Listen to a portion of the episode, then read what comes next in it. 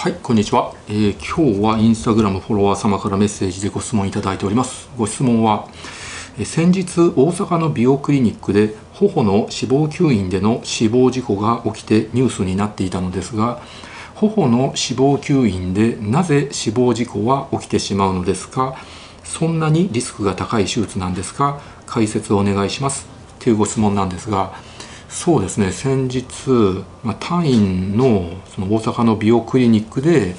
まあ、頬の脂肪吸引で死亡事故が起きたという形でニュースになってるんですけど、まあ、実際には頬だけじゃなくて、まあ、フェイスラインとか顎下も吸引したんじゃないかなって僕は思ってるんですけれどで、まあ、死亡事故が起きてしまったと。でそれは手術中に死亡されたんではなくて患者さんは手術して家に帰ってそれから腫れてきてで気道が閉塞して窒息して亡くなられたのではないかっていうふうに、えー、推測されるんですが、まあ、今回このような形で亡くなられた方は本当に不幸ででご遺族の方々もですね本当に辛い思いをされてると思います。まあ、ご冥福をお祈りいたします。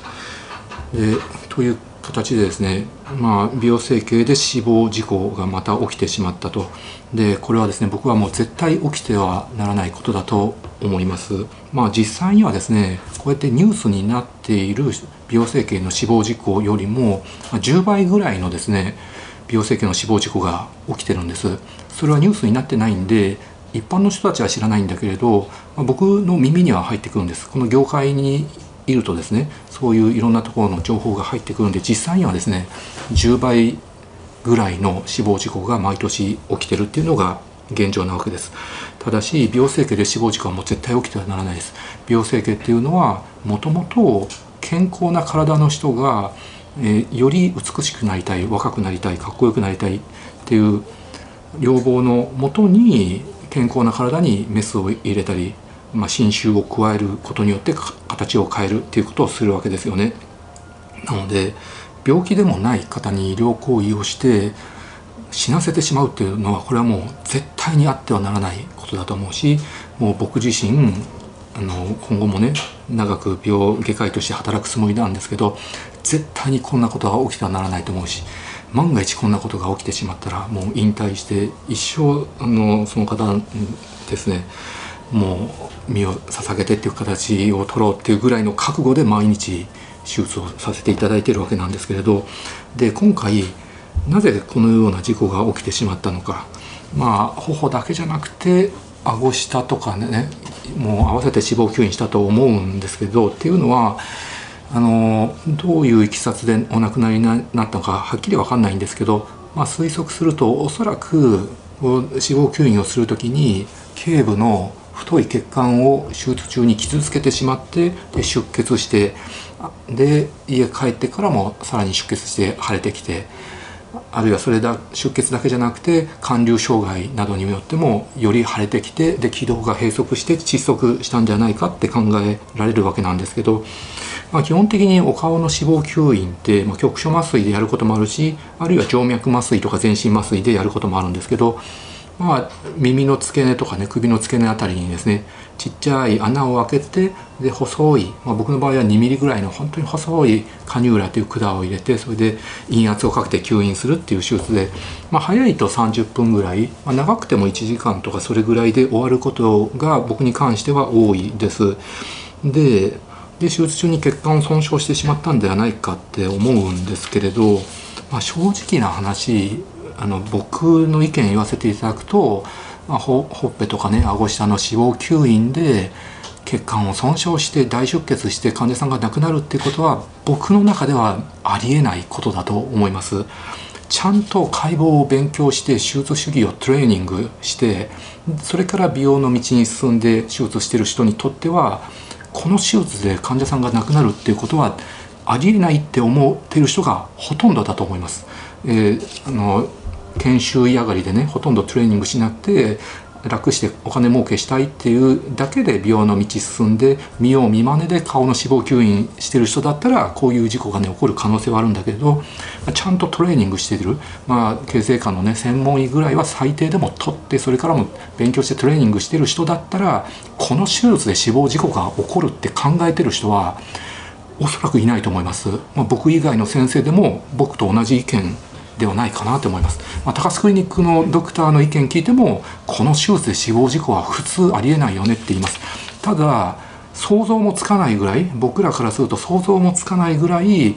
技術も知識もなくて稚拙な医者だったらやっぱり事故が起きてしまうという可能性はあるのではないかなって思いますね。はい、っていうことなんですけどまあ今回はですねその手術中に亡くなられたんじゃないんですよね。まあ、手術中に亡くなるってことも考えられるわけですよ手術中に血管動脈頸動脈など損傷して大出血で急激に腫れてきてっていうこともあると思うんですけどもし手術中に急激に腫れてきたらすぐに気道確保することが大事で、まあ、気管内相関するとかあるいはもうあの気管の方もねもう行動鏡で見ても腫れてて相関もできないんだったらもう緊急で気管切開するとかそれぐらいのことが必要なんですけどただし研修医終わってすぐね金儲け目的でえーと、この美容の道に進んでこの手術をする場合だったら緊急で送還したり緊急で気管切開って多分できないと思います。そういう施設な医者だったら。だからこそこういうですね手術はちゃんとトレーニングをした形成科の専門医ぐらいは最低でも持ってる医者じゃないとやってはいけないと僕は考えておりますね。うん、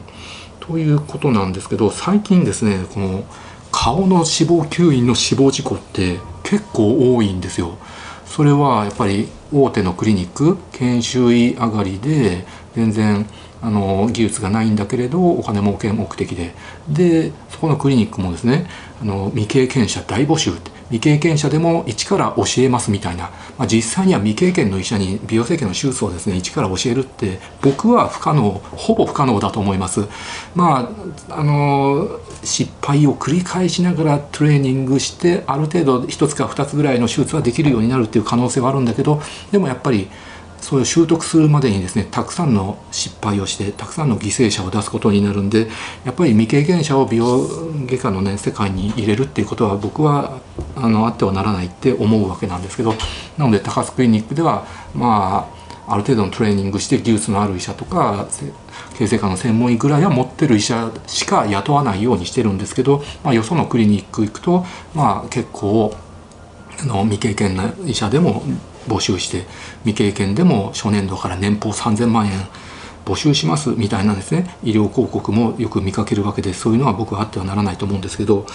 でなんで顔の死亡吸引で最近死亡事故が多いかっていうとですねこれが一昔前だったら死亡吸引で死亡事故が起きるっていうのはほとんどがお腹の脂肪吸引なんですね。でお腹の脂肪吸引っていうのは皮下脂肪をつまんでこうやってカニューラで吸引するんだけどこれもトレーニングしてない稚拙な医者だったら腹腔内お腹の中をカニューラで刺してしまって内臓を突き刺してしまうんです。そうすると腸管に穴が開いてそこから、えー、漏出して腹膜炎になって家帰ってからお亡くなりになるっていう悲しい事故がですね昔は本当によくあったんです今でもそういう事故はあるんですけど最近はお腹よりもですね顔が多いんですこれなんで顔が多いかっていうと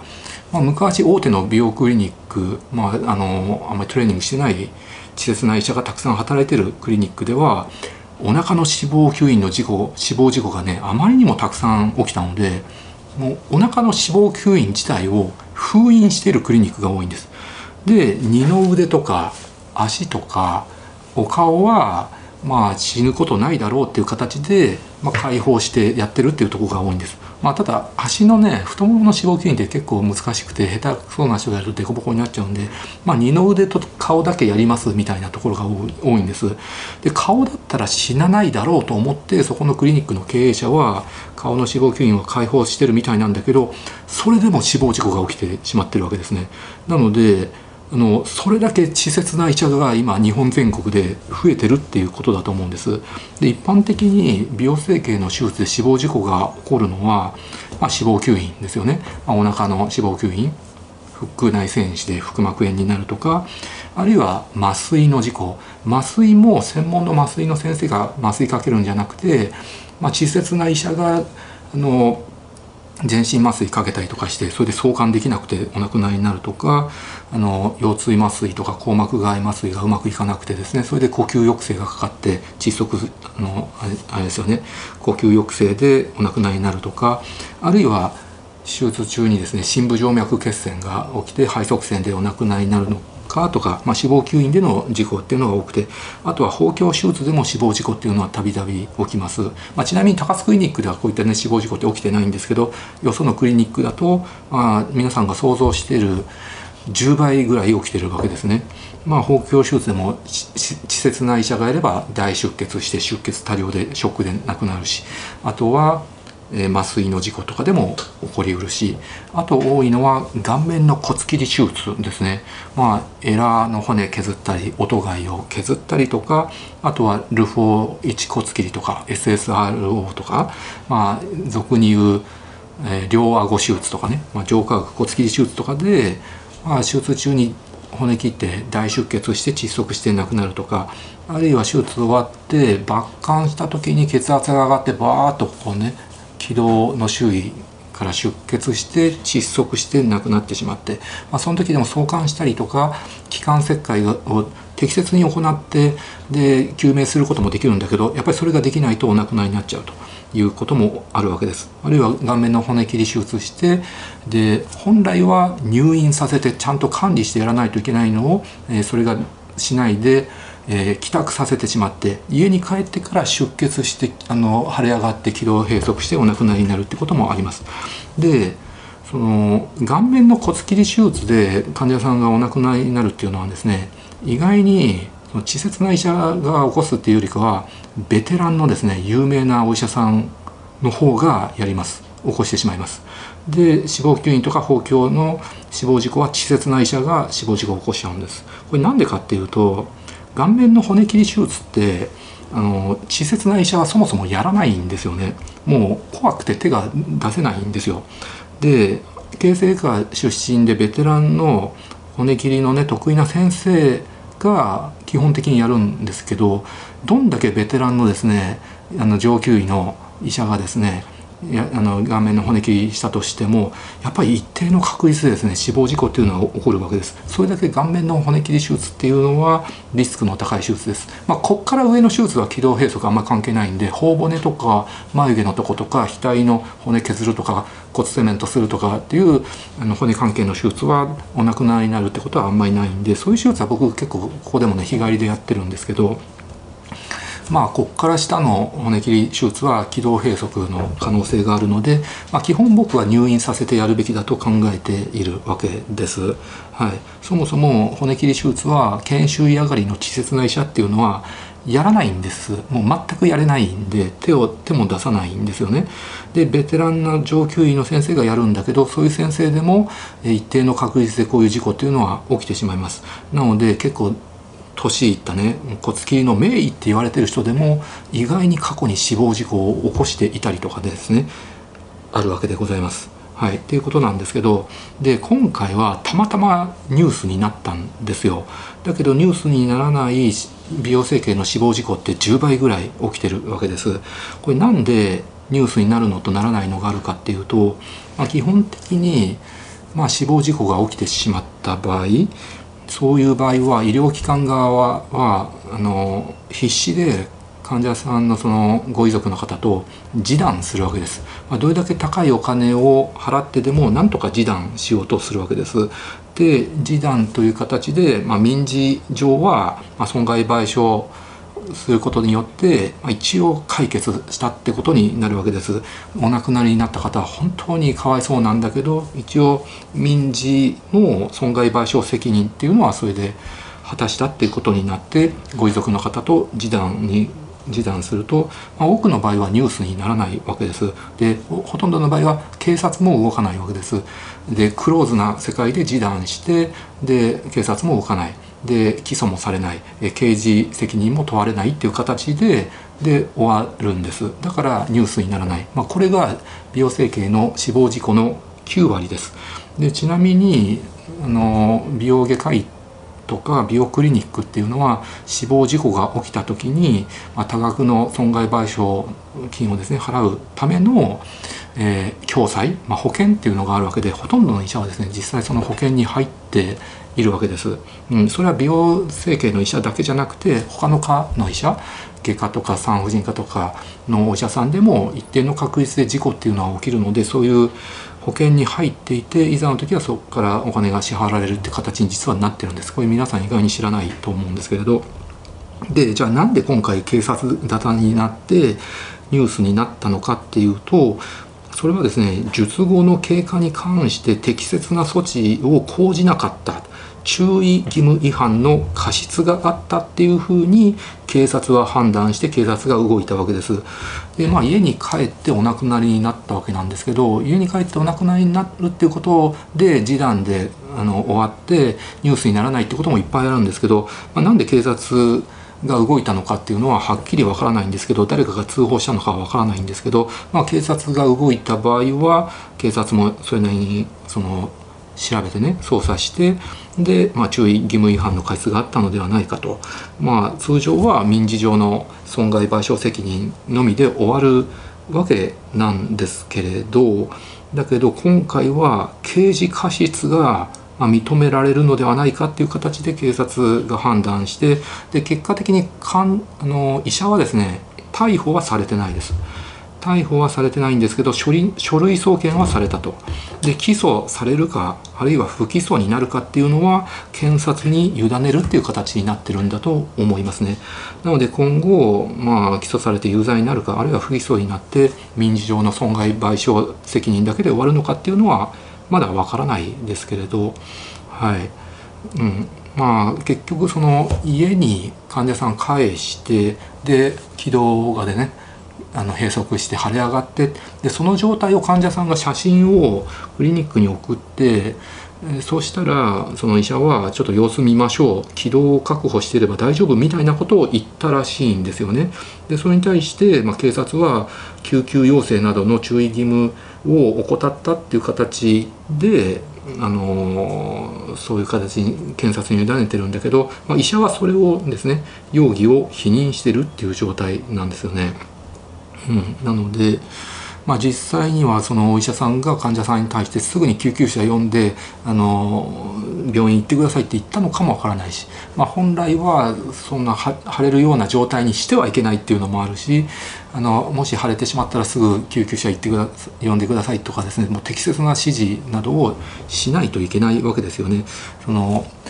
もう秒単位で進行していって一気に窒息してお亡くなりになるっていうことがあるわけなのでだけどその注意義務違反があったのかどうかっていうのはねまだ分からなくてそれは今後検察に委ねられてるっていう形だと思います。なのでそういう形で、まあ、今回は警察が動いたのでそれで警察が動くとマスコミも嗅ぎつけてでニュースにするっていう流れになるわけです。でそれ以外は警察が動かないで、まあ、患者さんのご遺族と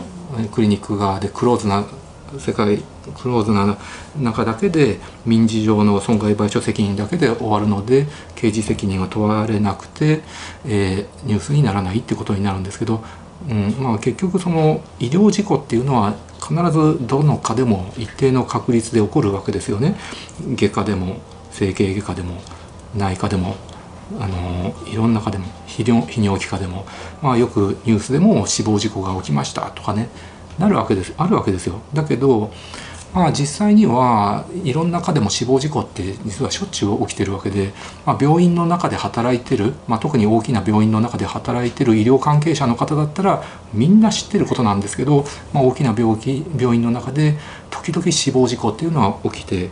クローズな世界でその民事的に損害賠償責任で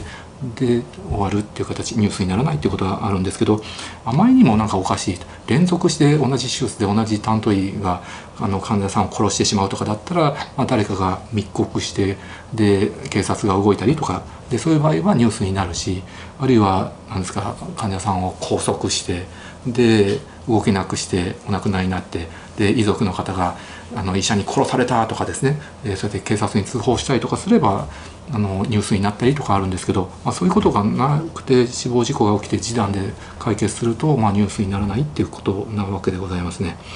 ということなんですけれど、まあ、結局今はですねちゃんとトレーニングしないで楽して稼ぎたいだけであの研修医上がってねトレーニングしないですぐ美容の世界に進んでしまってでそういう医者ってね多くの医者が